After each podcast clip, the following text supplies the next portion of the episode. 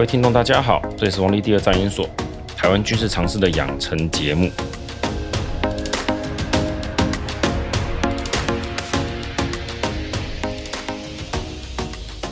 今天要来讲一下俄乌战争百日的总结哦，下半为什么说百日？哎，就只抓了数字啊，虽然已经超过一百天了。上一集我们提到很多的东西哦，嗯，过一个礼拜应该了哈。方格子不大可能会同时放两个哦，所以再大家复习一下。就第一阶段和第二阶段而言哦，俄国其实在第一阶段的时候全面性的失败，失败的东西很多，方向很多，但总之就是可以总结为政治指导军事太过头，所以你的军事手段达不成他们的政治上要达到的目的，总之就是一个叫战略上的意图失败，执行上也很失败。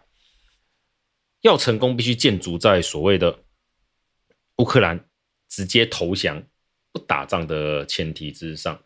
实际上你也知道不行嘛。哦，实际上你也知道这个做不到的，因为已经发生了嘛。至于为什么俄国会判断失准错误，我不知道。哦，这跟他们的情报单位相关的一些的资讯综合的判读有关系。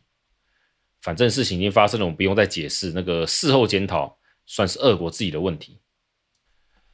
啊，到了第二阶段，就有点像是乌克兰自己在判断所谓的政治上面有点失败了。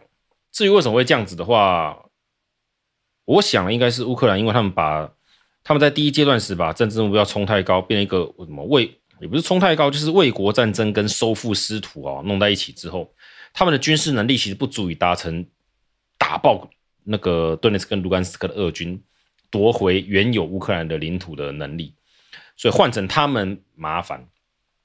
而在战场上呢，乌军换主帅，然后显然普京对现场的指挥权也下放，或者说他也没办法再继续这样做之后，回到叙利亚屠夫的手上去，用俄军最能够发挥其长处的方式去打仗，诶，反而就有相当大的战果。但是他们也不是一次就成功，试了好多次、好多次才发现可以。这到底是为什么？就是我上周讲的，俄军的营级战斗群很像是那种后勤装甲什么东西不足的狂战士，然后他们自己可以补血的僧侣啊，上 buff 的那种的叫做什么补师祭师太少，范围也不长，所以他们只要一脱离自己的叫做补给范围，狂战士很容易就被突然来了几只。怪围殴一下就挂点，虽然火力很强，但是因为皮太薄了哦，续战力不佳，可以这样解释。他们现在呢收缩战线之后，变成是把一排狂战士往前推，然后后面的叫做僧侣嘛，也正好在那个叫做补给范围内，所以就可以发挥他们的战斗力。但毕竟这种叫做血少皮薄的这种的狂战士，被乌克兰摸几下还是容易死的，所以才造成这样，好像双方拉锯。概念上是这个样子，那么我们这节来讲一下，就是对我们来讲，我们有学到什么？我们到底能够学到跟甚至用在台湾拿来做什么参考上面？哦，我这边会分好几阶段。第一阶段我们来谈一下，就是就整体的政治上面来讲，我们要学的是什么？就是我一开始讲的，就是政治跟军事上面的匹配。我喊的政治目标很大。哦，就是我战略的构想非常的狂的庞大，但是我的军事上的手段，我的军力能不能匹配？明显的俄国做不到，他们的兵力最初就是只能咬掉打下所谓的叫乌东顿巴斯的地区，不足以发动全面性的攻势，但他们大概觉得自己应该可以看扁乌克兰也好啦，高估自己也好，总之就是做错了选择。他们采取了四轴线全面性的进攻，兵力分散，稀释了火力，自己的营级战斗群的这种的群集啊，很多群的群的集合的群集打法失败，弱点暴露无遗。在这当中，我们发现几个很重要需要学习的地方。第一个就是步兵还是很重要，装甲看来很威，但是呢，它的后勤车辆。在现代作战中，哦，在现代作战中，没有装甲保护的这个叫做轻装的甲车或是补给的车辆，被步兵用小型的火器、火炮，哈，不用不是枪支，是用小型的火炮就可以进行很有效的打击。所以俄军呢，只要补给线被摧毁的情况下，就很难推进，或者推进速度就变很慢。第二个是装甲部队还是很厉害，但是他们的侧面如果没有步兵的保护，好，没有步兵的保护，那么也很容易被突袭。当然，这要看战场的地理环境状况而定，但总之就是在有很多地形良好的掩蔽下，如果没有先用炮兵清掉这些障碍物，进行有效的打击。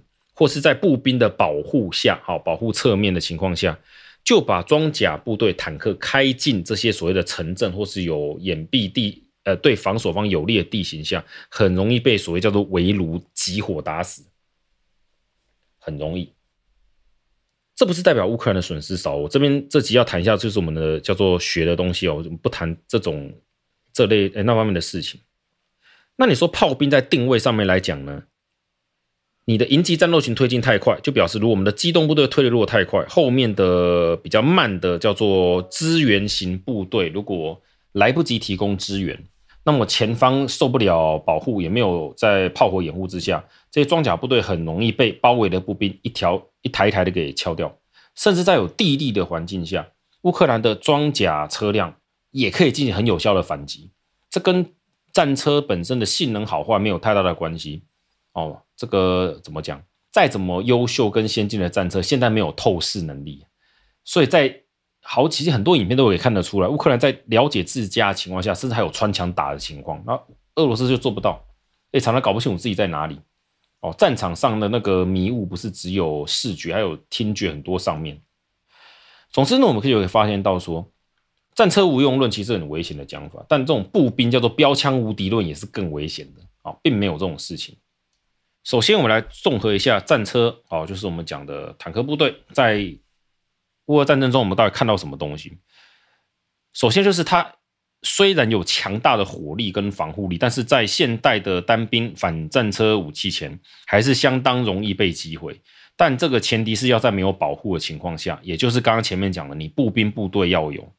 没有足够的步兵张开那种就是你像软性的防御网，防止这种叫做小小股步兵的渗透跟伏击，战车其实相当容易被摧毁。后方的炮兵跟火箭呢，现代的叫做什么坦克，其实我就要看型号了哈。俄军有些比较先进的坦克，受到炮兵轰击的生存力也是相当高的。哦，旧型的就不一定。那你说？坦克部队在这当中的运用，哈，有什么值得学的？其实看不大出来，因为没有坦克大决战，比较多的是坦克进攻一个据点的情况。这个比较像就是美军在伏尔加情况，哦，那个俄国打乌克兰情况。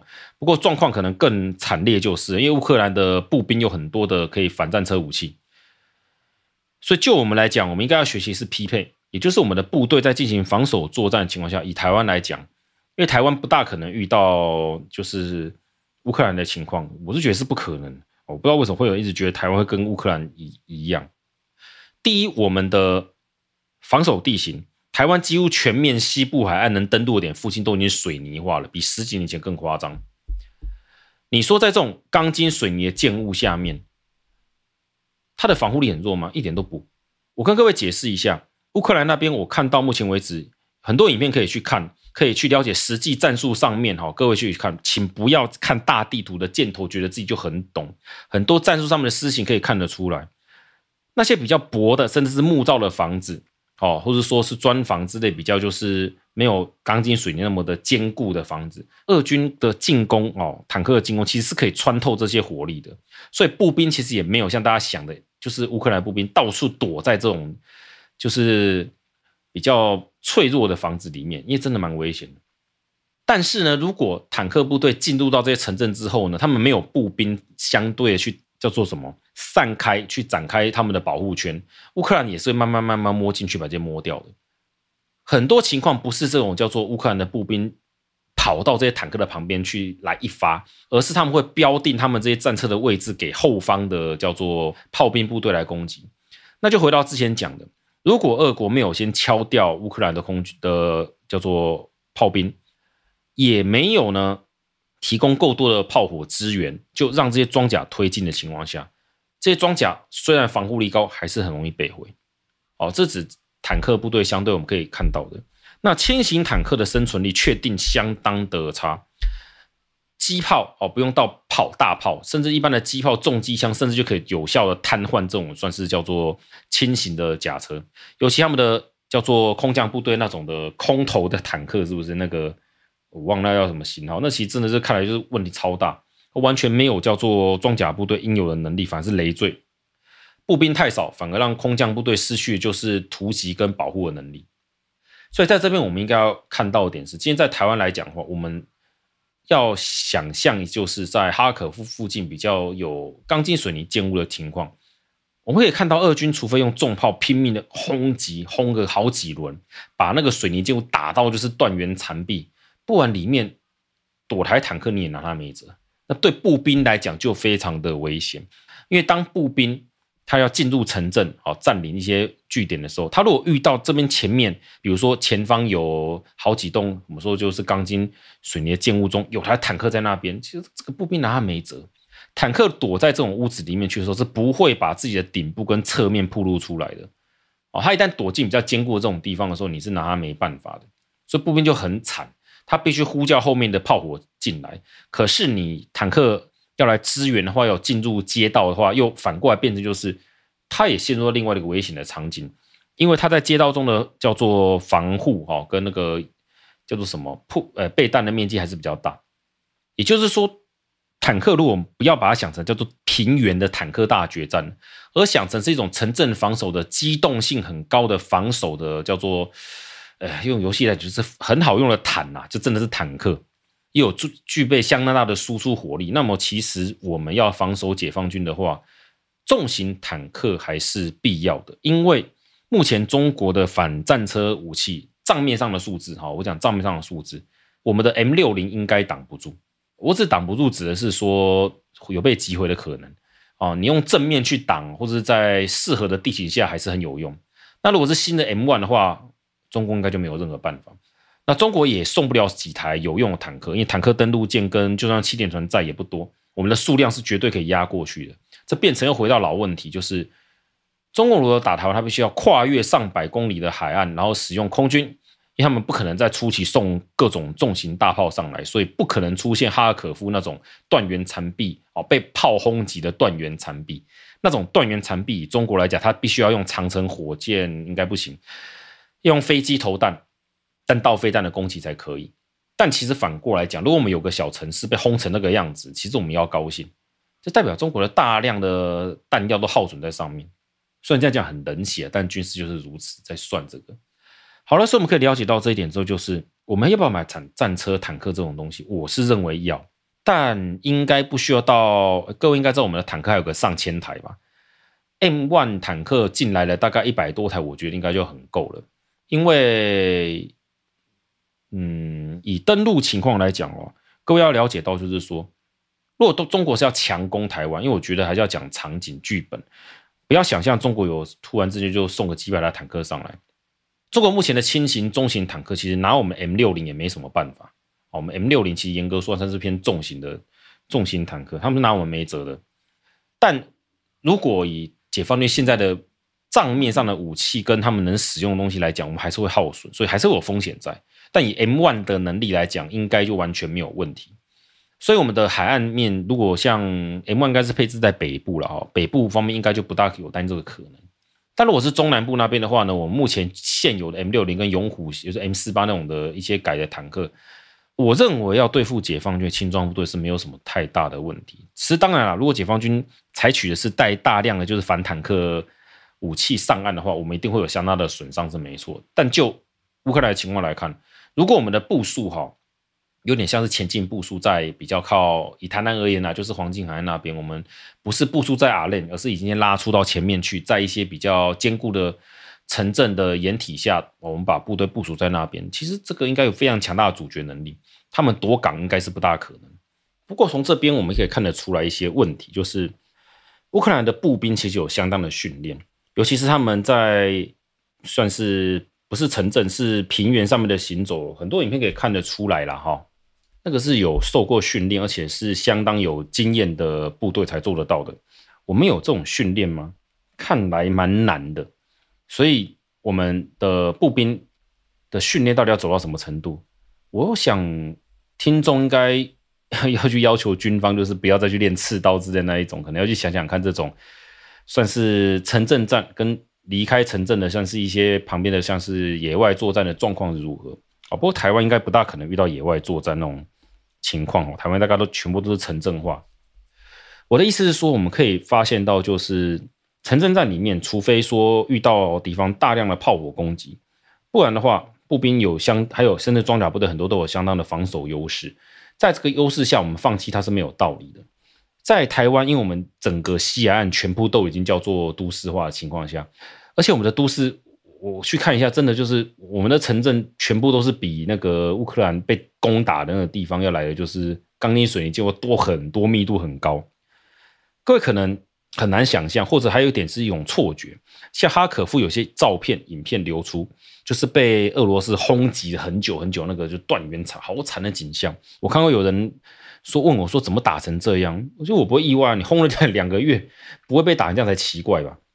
重点是整个城区被毁损到怎样的地步，到底炸成怎样，死伤多惨？你的叫做建物被毁损到怎样的程度？其实整体来讲还好，虽然这样讲很冷血，但真的就还好。真的惨的都是那种建物一两层哦，就是所谓的我们讲非钢筋水泥，用台湾的讲法就是砖造啦，或是那木造平房那一种，那个都是真的很惨，因为大炮轰轰就没有了。但是有钢筋水泥盖那种，就是碉堡，被我看真的是有些那个痕迹哦。我看到有人讲说，啊，看大炮轰轰就倒了哦，台湾也会一样。我看那个房子哦，大概是。八九层楼被通了几十发炮弹，也才炸毁掉一边的墙。另外一边那个很明显是没有倒，是没有被轰的，而是同一面被可能集火打了几十发炮弹才倒掉。但倒掉也不是整个倒，是被打到的地方爆掉。这很像说你住一个十层楼的钢筋水泥的那种那个什么 R C 建筑的大楼哦，啊，十层楼每层可能有六户之类啊，比较多这种的。他可能在你那一面那一间房子打了五六发炮弹，再把一个洞才打出个大洞。整面打了几十发也没有倒塌，上层也都没有毁损，其实意思是很耐的。这表示说这个东西它防护炮击能力很好啊。那如果台湾像我们啊，又讲台南乡亲呢，台南那边如果这种房子一多五层六层的十层的一堆一排排排站，中国拿什么东西去打它？他如果没有运送重炮上来，其实没有用的。就算他们把澎湖打下来，他们澎湖上面架炮兵，那个距离大概准度也是没有，其实也不如哈可夫这地方。哦，这还有一个问题，这隔海发炮那个 另这有另外的问题会出现。所以在此我们可以看得出，就是说我们从俄乌战争中学到一点，就是台湾的水泥化的优势要留着，而不是一直想着我们要去进行各种的叫做什么野外。野外的决战，甚至我看有人讲说城镇战，他们的想定哦，我觉得很奇怪哦。就各位有空可以去看看极光，跟他们了解像像极光这种部队啊，这种单位哎，这种组织，问问他们的意见，在那种强固的钢筋水泥的建筑下面，应该怎么做，怎么防守？而且我们遇到状况，应该不大会是逐屋清理敌军，而是。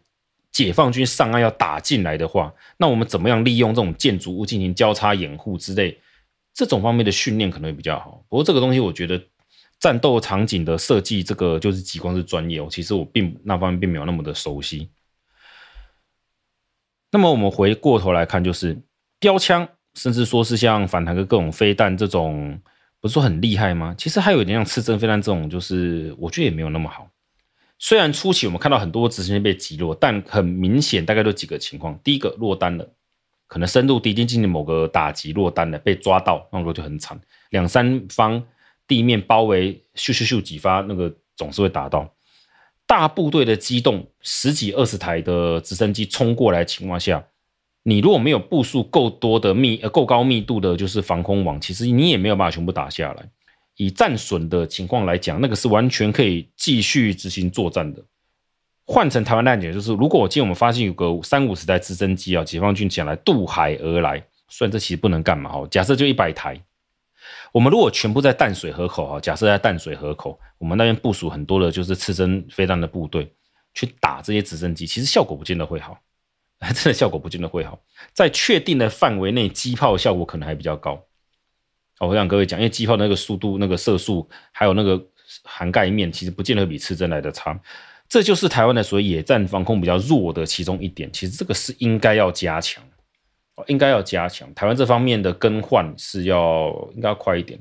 不过，如果是以这类的系统来讲，其实我认为国产国造应该也不是问题。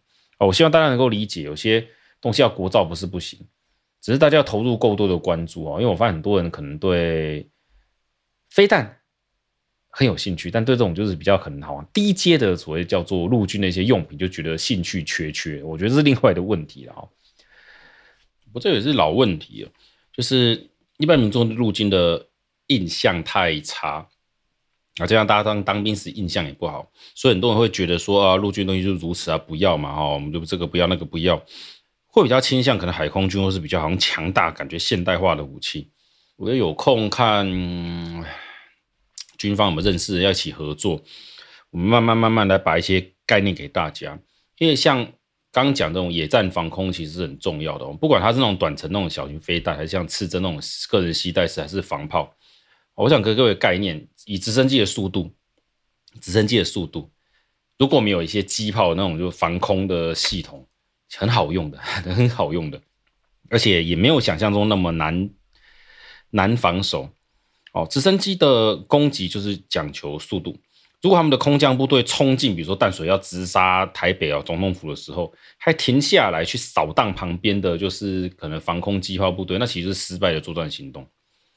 哦，当然我还再再强调一次，如果有人跟你辩论这个东西是强调说事前解放军就把台湾所有的防御都打掉，那我就不用再讲了。好了，总之我们从俄乌战争学到的东西，就以坦克、装甲这些东西来讲，我个人是觉得台湾还是要保留战车，而且呢，我们的野战防空系统应该要更新。然后我完全不建议我们把刺针这种东西就是配发到人手一把的程度，我完全不认为。理由很多，其中一个理由就是台湾其实既有的防空相关的系统其实就不差，而且解放军的好了突击的防空呃空中突击部队啊空他们空我算它像是什么解放军的空降军嘛，数量多，但是他们能够用的。载具就是所谓的飞机或是直升机，能够进攻的路线其实不多哦，真的不多。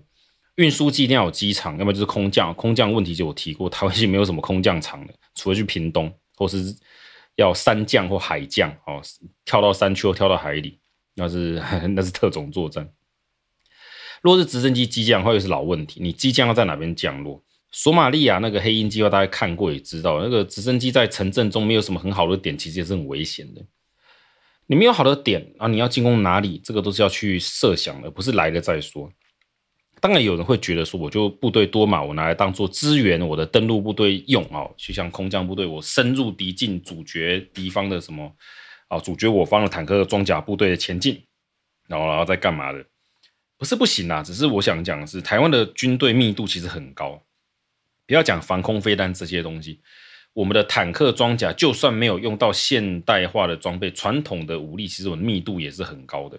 哦，你在相当高的密度这个地方，突然之间你直升机载个两三百人来是要干嘛？直升机方能不能一次载个几千人？各位请用简单数学算，你一台直升机上面载几个人？我要几台？所以就算我有一万人，我有那么多的直升机可以用吗？这是完全可以算的东西，所以请不要再用幻想来讨论这种事情。我的意思是我们去了解这个状况哈，对陆军国军进有意义的帮忙去推进改革比较有帮助。这几年其实我已经在探讨，嗯，产业界吧，因为认识一些人哦，慢慢了解到，其实台湾是有能力进行这些叫做基础的军，我们的军基本的军火啊，军工业是完全是可以建立起来的。建不起来原因是市场。哦，因为台湾没有办法外销嘛，大家应该知道台湾很难外销，除非我们要做黑的。没有外销的情况下，我们就很难把这些东西建造起来，导致能够去投标、能够制作的厂商不多。讲白就是我们欠缺整合啊。但我们回过头来想，想想像美国雷神啊这种大公司，他们真的全部自己来吗？也是一堆外包啊。产业要怎么去做，可能要花时间去想哦。因为我这边虽然有碰，我大概了解技术能力相关，其实可以啊。不要全部都交给中科院，因为中科院他们既有的人马跟人脉，还有一些叫做什么，他们合作厂商啊，开过，呃，做过生意就晓得啦。合作厂商不是随便电话不打一打就会来跟你合作，这有长期的信任的东西在。啊，这扯远了。回过头来，我们来看，就是说，从俄罗斯失败失败的行动，我们可以发现到兵力不足、坦克部队的保护不足。台湾其实这方面的问题应该是不多。但我们有没有要值得加强？就是我刚刚讲的，第一个是我们的运用跟实际的操作。我个人觉得，我们应该鼓励军方多多实地演习。演习的概念很像是，举个例子，就是我们就让某个呃某个战车战车部队，我们就设定好说，哎，他们要去哪边抢滩，主角中国的抢滩部队，我们就设定一个场景，我们让他去跑，跑路上一路跑过去，开到那个定点。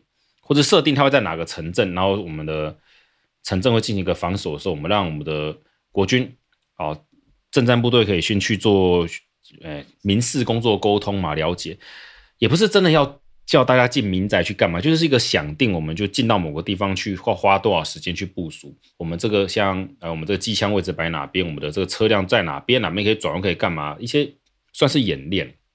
这都是会有很大实际的帮助的。其实远远比我们说每个人去练枪、练习城镇战来得好。再讲一次，人对付不了装甲，打爆打爆不了坦克。国军既有的装备，其实对付解放军就很好用了。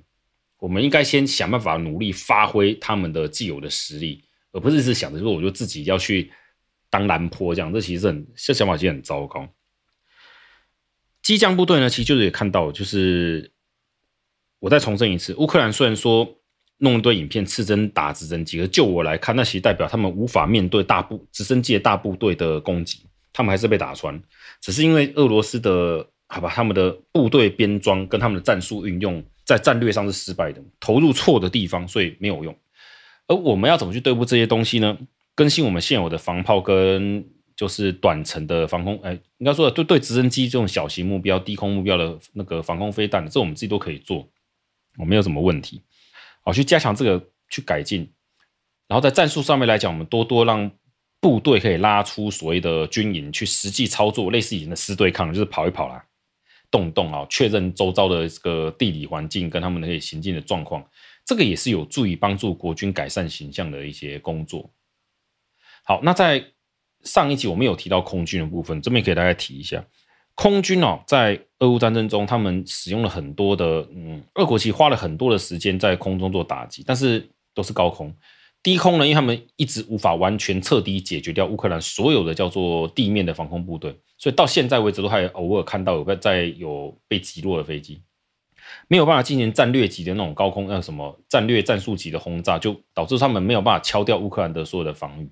现在也没办法了，好吧。我这边不讨论美军有没有可能开电子战的可能性，我只是说就现状来讲来看，俄国这方面的能力其实没想到那么好。理由呢，我大概知道是为什么。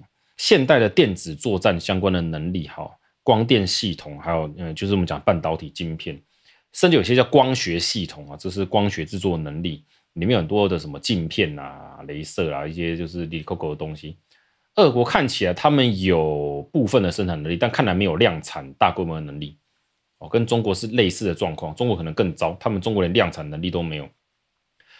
所以呢，我们可以看得出来，他们的这些光电设备跟西方是完全不能比较的。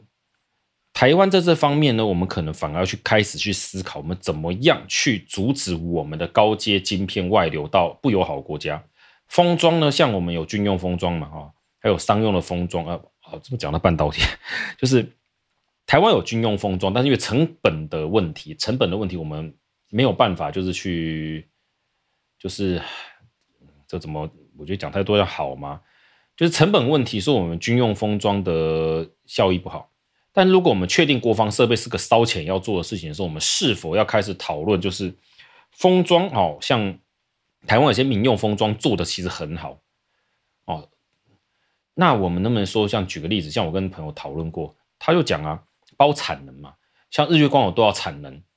那我们可不可以说，就说哦，那就指定这家厂专门就做相关这个东西，然后全部不出给中国，也不出给俄罗斯。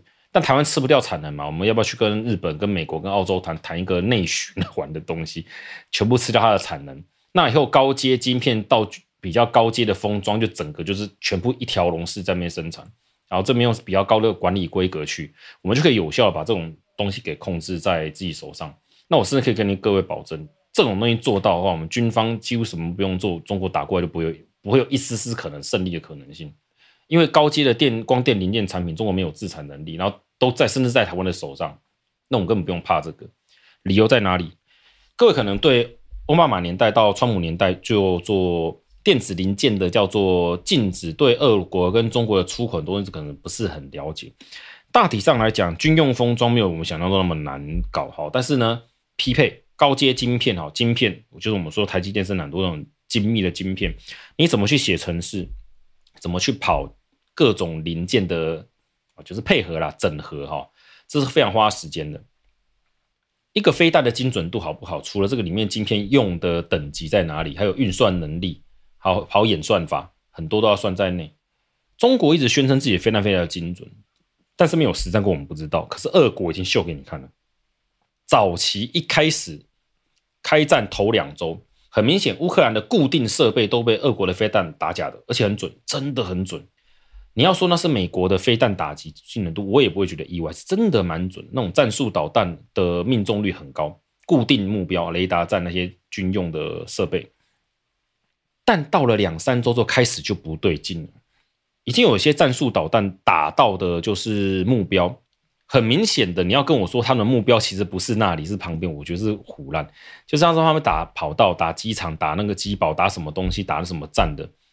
它的落点落差就是好几十公尺以上，你那个换叫做圆周就是 CP 啊，就是精准度了，那个其实都超过三五十、五十到一百去了，不止一发，越来越多是这个样子。这表示就算是俄国他们的叫叫做能用在这个叫最先端的飞弹里的这些零组、这些光电的电子零件，也显然没有那么多啊。我们不知道理由哦，我我是大概能够了解到一些状况，但是我不能证明，所以我这边不会讲。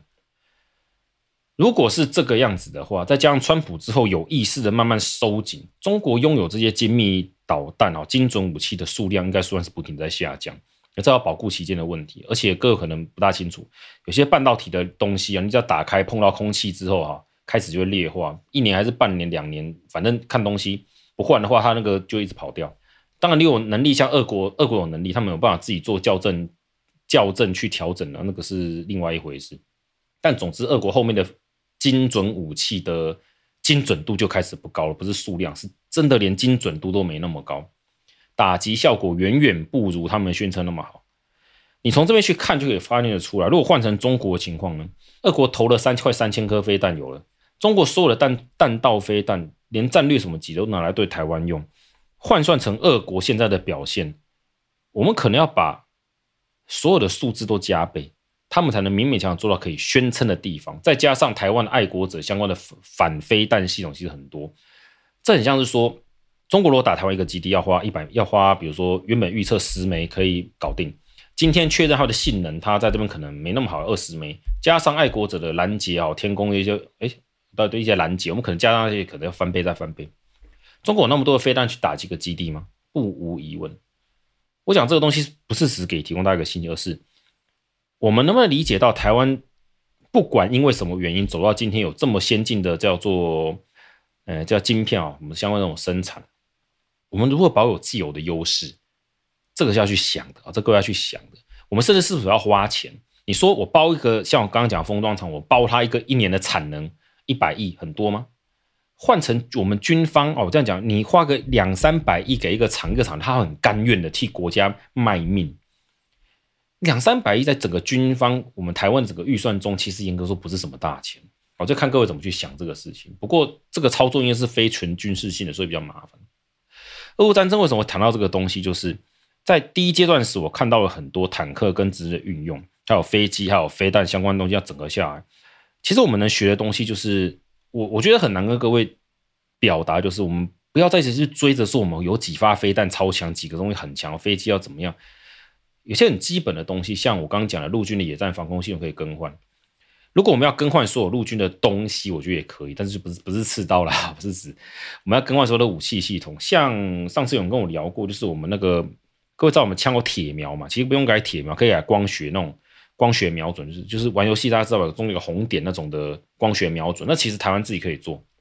我不知道为什么军方不找，我没有去接触过这块，不知道。但是我了解到董光学有讲过，军方，好了，军方人其实就是不做这个，他不懂嘛，所以可能他们只去问中科院，然后中科院如果在光学这块他们没有对民间厂商够熟或者够信任的，可能就不会做。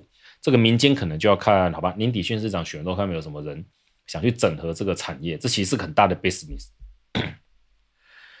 好了，那我们来谈一下，就是说。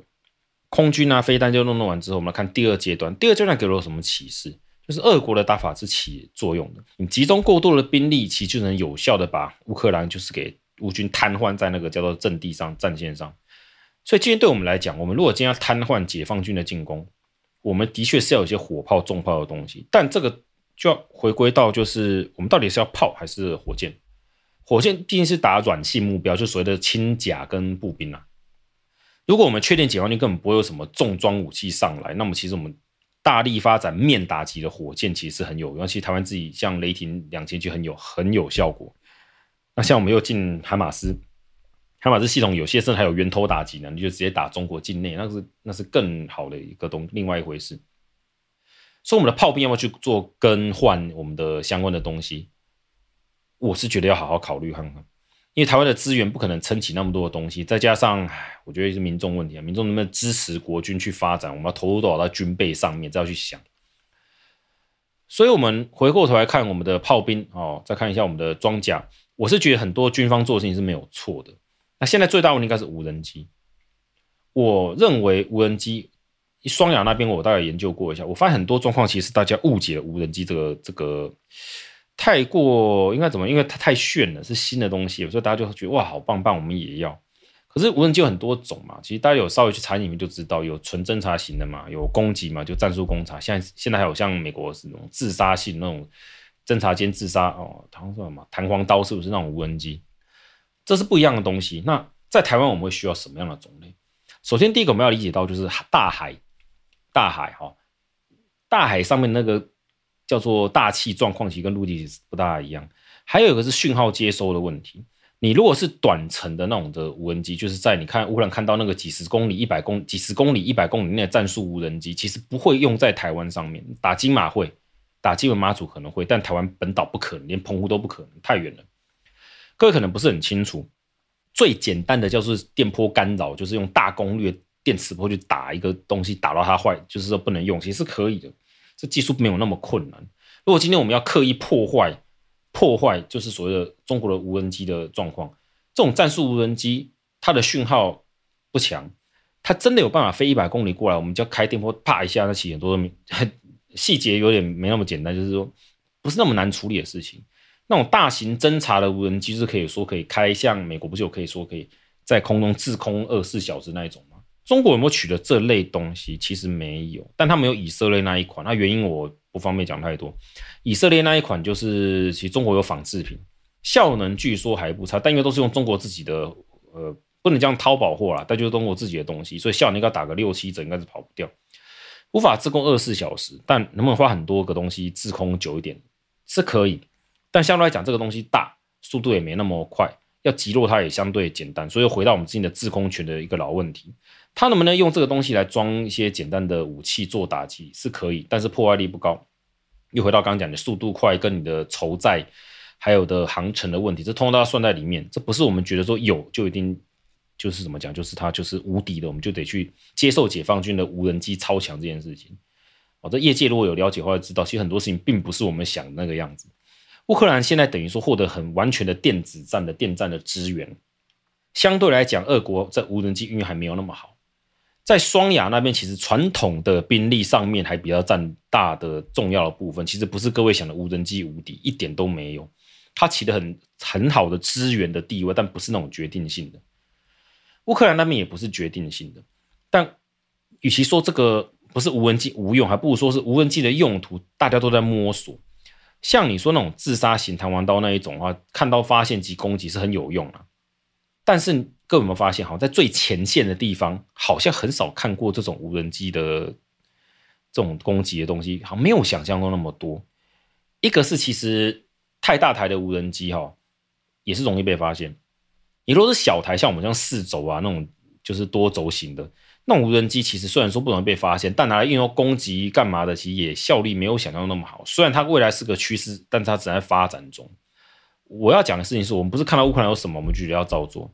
就台湾而言，我个人会觉得台湾在无人机的发展上可能有点歪掉，或者我没有弄清楚状况。陆军可能，呃，这个，嗯、我要这样讲，就是因为陆军他们想象的可能我的场景可能是 A、B、C，但是呢。台湾式的状况可能不见得是 A B，可能是什么 B C D Plus 之类的，会有点落差。但是毕竟我们都是看其他国家战力嘛，再加上如果我们政治高层相信这种东西的话，那就可能会歪掉。我这讲的有点悬呐，我的讲法意思是说，我们需不需要发展那种像全什么全球鹰那种，就是非常长远的那种的航程的无人机？我个人是不需要。在我们的营级连级之下，那种战术无人机，其实我们还要考量后勤。何谓后勤？就是你要有哪个军官去保养它。我们看他丢出去发丢出去发射是很不错，不过要请记得是乌克兰，那现在是在耗损消耗战的情况。平时台湾在保有这种无人机上，它势必要有一个军官跟相关的维修保护的人，这都是要训练的。如何简化这种无人机的叫做维修跟叫做模组化的叫做更换零组件，这个是非常的重要也必要的。不是只有看这个东西好不好就觉得哦哦好棒好棒，我们就要它。那我们能不能国产资源它？这又回到一个生产链的问题。台湾的无人机厂商绝对有能力制作基本的战场战术用的无人机，只是它使用的零组件，如果我们要符合完全国产安全，又回到我之前讲那个的问题。因为台湾常常为什么用中国的东西？这其实外包的老毛病嘛。它因为台湾就是没有没有那个市场，但是又要有这个东西怎么办？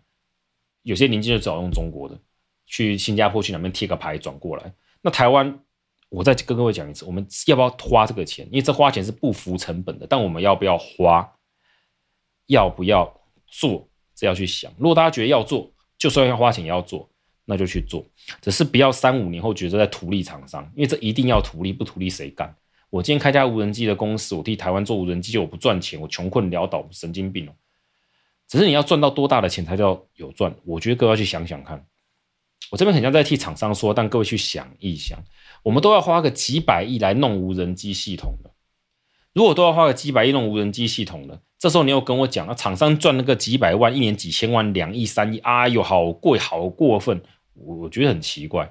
而且我外面跑业务，这个有个大概卡梅兄个人都是一两趴、两三趴跑不掉，大的东西做下来十趴也是可以，只是完全看怎么去分。如果我们一直对厂商抱持那种奇怪的图利想法，觉得他们不能赚到什么钱，那问题是真的很大。而是我们政治上的问题，不是军事上或者我们技术上做不到。台湾是绝对有这能力去做这个。你现在觉得没有，还有很大的因素是因为我们没有让厂商去试出做 trial，所以他不知道问题在哪边。他没有钱，也没有去试验，我们没有投资，他就不会有成果。但在这个初期阶段，一定会浪费钱。这讲的就是很不客气。这个发展发明东西是如此。那台湾的厂商很欠缺横向整合，所以势必会有一个可能性，例如说我们，呃，比如说下一任的某个市长，他在这边发展一个产业，让大家都聚集在一起，我们去协调他们去发展，去去怎么去投标一个军方的无人机案子，类似这样子啊，大家合作做个东西。如果先不提到这个东西的话，我们来看就是说那个叫什么，台湾的无人机到底要什么？我个人觉得以侦查征收能力为优先。我们台湾不欠缺及时打击的火力，其实一直我们一直在加强。那更重要一点是，其实我们要考虑的事情是，我们不是反攻大陆。如果今天解放军打过来，他在固定那些东西上面的话，我们如果大型的雷达或者雷达车这种比较，就是我们说传统上的侦收能力的东西，如果很容易被击毁，或者解放军一直找这个的话，那么我们怎么样建立很快绵密的，就是这种战术性的无人机的侦察网络是很重要。这东西比想象中要来的简单。为什么说要这样讲？就是解放军如果今天上岸了，在某个岸边哈，某个海岸边，可能就那附近的城镇小村庄被他占领了。其实就我们来讲，我们要用无人机去查到他们的动静，一点都不困难。高度距离跟我们的侦照办法，台湾有太多点，甚至我就躲在一个什么无人机，我人不过去，无人机我就绕着我的房子的地形开到一个屋顶停下来，这小小的点他们远是看不到的。所以其实征收能力，还有就是后勤的不呃维修，我觉得很重要。不是不要整台换掉，我觉得模组化的维修能力是很我们需要去重视的一点。讲到这边呢，我再跟各位提，就是说，我们要不要担心中国无人机攻击？我知道一直人在提这个，但是我一直没有大量去讲，是因为我跟国内的无人机厂商一直只有在聊这件事情，在讨论。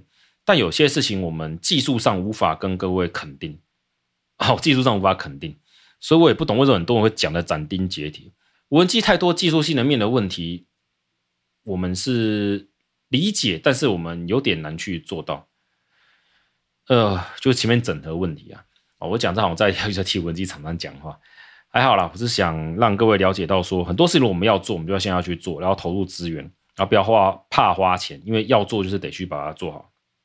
至于中国的无人机公台呢，我是不会很担心，跨越一百多公里那个范围哦，续航力跟控制能力就是一个很大的问题，他们没有五代机像 F 三十五那种什么号称还可以开始有子母机的连接，我是不会担心。基本上，我们从俄乌战争可以看到很多的现象，就是大致上来讲，我们十几二十年前就确定用传统武力攻台几乎是不可能，这个的假设几乎可以说是确定了。中国用传统武力打台湾几乎不可能。哦，成功率几乎是零。当然不是说完全不可能、毫无希望而言，但大部分的情况下是我们人民自己的心防要怎么去建立它。乌克兰让我们给我们太多这个概念。我不是说我们要去赶快建立什么民防部队啊什么，而是我们要把民间的国防能量聚集起来。其实发展组织是很有必要的。组织不是只有去组什么枪队哈，什么生存游戏队，不是。我们台湾名义上，因为过去的威权年代就有建立很多民防单位哈。我们怎么样把既有的单位去发挥？这其实会现阶段而言是很重要，比发展新的重要。新发展的东西还有组织问题，还有各位可能没有想过，就是如果你要发展民间武力，你平常的枪支放哪边？为什么？你怎么去拿？警方一定不会同意你的，军方也不会同意。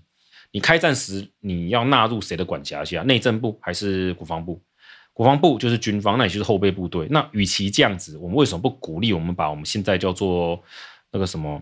呃，就是后备改的那种全动署哈，直接开始把后备部队建立起来，类似像国民兵那种假日部队嘛。如果真的要这样玩的话，不要说不可能。如果民意所趋，来个两百万人投票支持，军方也得干啊，政府一定叫他干啊，指定个政务委员去执行嘛。军方就是得做。那一旦开始动作了，就会有些动力，就会产业就会出现，像极光这种，呃，这种算是民间组织，因为他们会有，因为民众有这个需求，因为这种假日战士有需要嘛。就会有训练，那就有越来越多的组织去成立，就有越来越多的军官，他们退伍后会有工作，也有更多的动力去海外受训。我往后面谈到，可能像开民间靶场的可能性才越来越大。那至于像医疗相关的，我们现在透过 COVID-19 已经实际上执行很多，这其实我相对不担心。只是我们因为可能之前防守太好，真的出现到有大量死伤时，我们的野战医院怎么架设？其实就是类似很像方舱了，我其实中国爱发明名词，就那种野战医院的概念，其实我们要去好好想想看，因为我们真的没有去演练过。其他的民间组织怎么去匹配，这个就是我们要选什么县市长去做调整啊。坦白说，我也不能跟各位讲什么一定是对的或一定是错的，因为没有试过的事情，我是不敢保证。那有些民间单位其实活力很强，而有些其实只是片片资源，有些只是自我满足，这个差异都去想。跟各位讲一下，军方不是没有去想这个事情，只是业务多啊。再加上哦，如果我们的政治高层对军方的军事概念欠缺了解，军方其实会有很充分的动力，就是公务员心态。反正我就等退伍嘛，我何必去揽事上身？讲到最后呢，我希望让大家了解到俄乌战争，我们的这个叫做下集做检讨的话，我想让大家了解到几个。第一个就是再会讲一次，战车没有无用，单兵携带的反战车武器或是什么刺针也没有无敌。一切都是看匹配跟战场的情况。乌克兰可以用的情况，在台湾不见得成立，甚至完全不能成立。客观的事实就是，台湾几乎已经西海岸都已经完全水泥化，而且不是那种砖瓦房那种水，那种简单的那种就是平房，太多都是钢筋水泥阿西建筑，甚至有钢骨结构那种，那个其实都是 都算是可以算是简单的碉堡了。解放军呢，也不是像俄国一样，可以在像哈可夫外面直接架炮轮番轰击。他们没有隔海轰击的能力，就算有那个炮弹，大概乱飞，而且效力也不大。在此情况下，只要他们没有上岸，他们就永远不可能对我们的城镇造成完全毁灭式的破坏啊！除非用空军地毯式的轰炸之类的，但这个效益在哪里？对付台湾轰炸城镇很奇怪，你应该先去轰炸雷达站、防空飞弹、飞弹车之类的机动车辆、坦克啊、直升机，不是去炸这种城镇。所以台湾的部队就算是防御的部队，也有很多的机会是在这种城镇家园进行防御作战。而且当你打过来时，他们其实对地形地物不熟，就算可以透过我们说叫做征兆，甚至去模拟，毕竟不是在地人。哪些地方到底能不能躲？像这是我看过乌克兰很多的装甲车辆，矮一点的可以躲在民房，高一点的呢躲不进去，会躲在仓库一些地方。那台湾这种都市丛林还有骑楼，大家应该知道我们台湾还有骑楼啊，这个 独步全球的骑楼，其实某个方面蛮，我现在看来是觉得蛮优的。像上次大家有没有看过一个很好笑的照片？我们的宫庙前面停了两台战车，谁说不可以？我们一堆地方其实都是可以躲，那空中都是拍不到的。尤其骑楼，台湾有些骑楼哈又宽。你要把它甲车，像我们说一般的一楼民房嘛，那个就是倒车入库，直接把一台装甲车云豹开进去没有问题啊。在这种情况下，解放军上岸来之后，他到城镇内，他无法预期到那太多了。那我们要不要做这种训练？这其实可以，就好比说找些民房谈一谈，然后住家讨论，甚至就旧的嘛、废弃的，直接就秀给大家看，可以吗？哎，我们看我们云豹直接开进去，躲在里面。还是可以可以直接开枪眼在里面开枪咚咚咚给大家看，这个位置宣传也是可以对解放军造成很大的压力，因为如果这个是行得通，就代表解放军上岸遇到的城镇战不是一堆我们想象那种轻步兵都都都拿枪面哒哒哒在打，而是是一堆机炮是战车炮在那边轰击，这个是完全不一样的事情。此外呢，我们还有什么东西可以去参考？就是在城镇当中很多的改良嘛，像乌克兰为了我说改一大堆什么车辆，人家说什么 Honda 什么。科技发展数什么机动车辆，其实很多啦。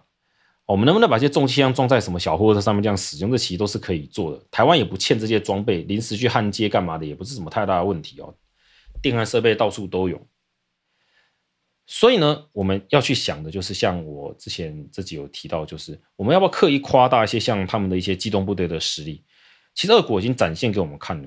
数十架的直升机的空中突击是有用的。如果我们的防空密度不够高，是会被突破。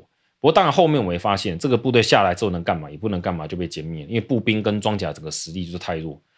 台湾的这个防御密度，除非我们完全不做准备，不然理论上动员起来，就算是台北市，我们应该有数成千上万，讲多数十万是应该没有啦。几万的后备部队也是应该是会有。那在这情况下，解放军如果只是个。几十架的直升机载个几百上千人来，没有任何作用。但要对抗这种直升机，真的刺针这种东西比较好用吗？我也不完全认为。哦，这个也有干扰相关的问题。那台湾有太台湾相对又小，我们的重点的目标也就那一些。如果在此情况下，我们使用比较好的直射武器，就是机炮啦，防空炮、野战防空那种机动车辆、防空车辆的话，其实效果不见得会差。交叉后仰打下去，这种直升机一大堆会受损。所以我是说，各位看这俄乌战事，不要只看到一个什么赢或不赢，有时候看看说，哎，里面一些细节的地方。那当然了，有人在宣传说台湾的城这个变成像哈可夫那种地方，我是觉得就是笑笑就好，太难了。不是说不可能，而是你要集中打在那边，就回到我刚刚讲的，他们又送不上重炮。所以呢，现在做这些准备，我倒是觉得，以反资讯战的立场来讲，我们不是要一直去加强这些武装，而是要秀。军方不是只是在做刺刀秀这种东西，而是实际上秀出我们实战，比如说特种部队什么反呃反攻啊，装甲部队拉出来，大家看一看，我们有做事，也类似这种感觉，我们有做，军方有做事，我们坦克从哪里开到哪里，只要半小时就到哦，类似这种概念。我觉得在现在台湾的这种军民的气氛下，你要交管，大概也不会什么意见。不要说绿的啦，蓝的，现在蓝的也一样了。蓝的真的会觉得看到在坦克上来秀一下我们坦克这个叫机动型，他们反对痛恨，觉得就在作秀吗？还好啦，没有那么夸张啦。我们民众要加强国军，努力的秀这些东西出来给大家看，不要讲秀肌肉，也是这种算是实兵演练。如果我们还在困在既有的条件下，我觉得这更重要是我做这个节目的理由，是我希望科普军普。普及到大家能够理解、了解这种各种的事情，然后我们才能去正确去推我们的民意代表去做比较正确的事情。不然有时候我看我们民意代表说问那个问题，我也是快昏倒。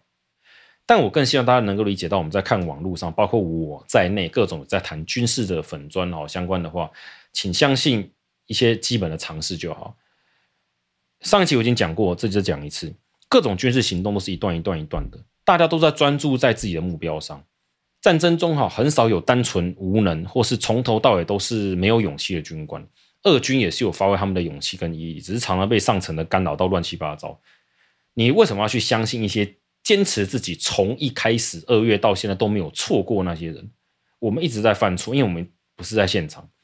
就算在现场，我们可能对战略情势也一无所知，不是？你不是很清楚，不是一无所知。你如果没有专注在你的目标上面，那种军官其实前线军官是不及格的。而我们在看国内在谈这种战战争白什么这些东西上，我常常有种很深刻的一种感想，就是为什么你们那么执着在自己一定要正确，我不会犯错，错就错嘛。我一开始也觉得俄军的坦克的发挥哦，联系应该是相当不错，就谁知道被将。